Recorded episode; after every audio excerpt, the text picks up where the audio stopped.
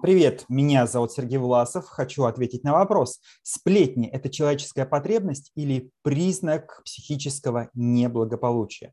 Ну вот э, могу сказать, что сплетни – это способ косвенного удовлетворения потребностей, способ, э, такой компенсаторный механизм защитный механизм, направленный на то, чтобы помочь человеку совладать с ситуацией.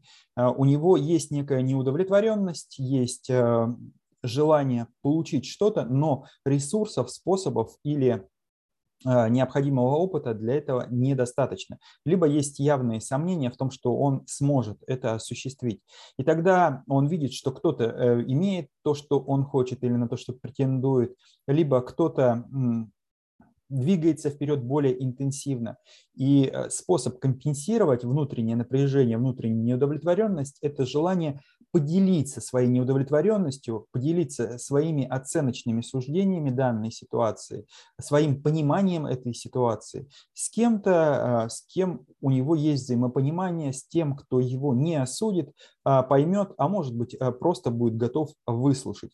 И тогда способ снять это излишнее напряжение, которое накапливается внутри, с одной стороны, от неудовлетворенности своих потребностей, а с другой стороны, от отсутствие возможности это осуществить, ну, как бы а, признанной в себе возможности осуществить, и а, тем, что это осуществляет кто-то другой, вот это и есть сплетни. Соответственно, является ли это признаком психического неблагополучия? И да, и нет одновременно. Почему? Потому что от степени погруженности вот э, в этот признак э, это зависит.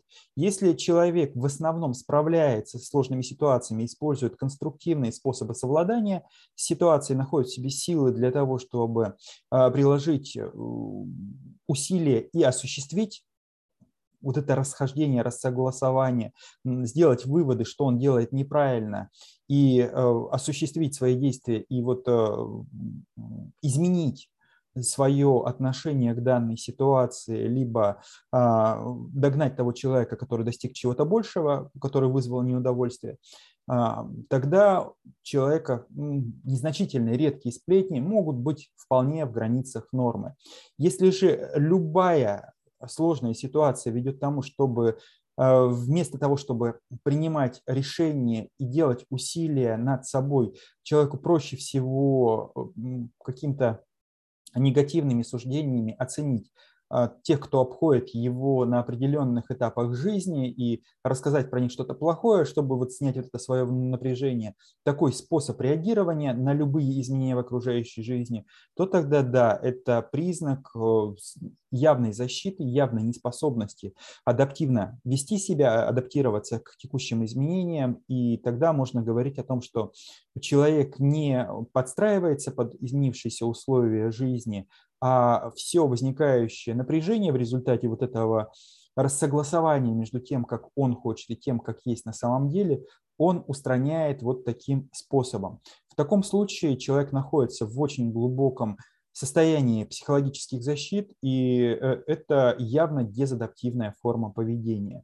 Поэтому степень выраженности э, сплетничества в человеке, готовности к сплетням, это показатель в определенной степени его благополучия, но а, не обязательно является признаком такого явного неблагополучия, потому что в незначительной степени, в нерегулярной форме сплетни ничего негативного особо не несут. Среди разнообразных механизмов адаптации, как вариант а, приспособиться к обстоятельствам, когда реально проще просто высказать свое недовольство кому-то из окружающих, а, чем прилагать собственные усилия, если это не критически важно для выживания. Может быть и даже более выгодный вариант для жизни.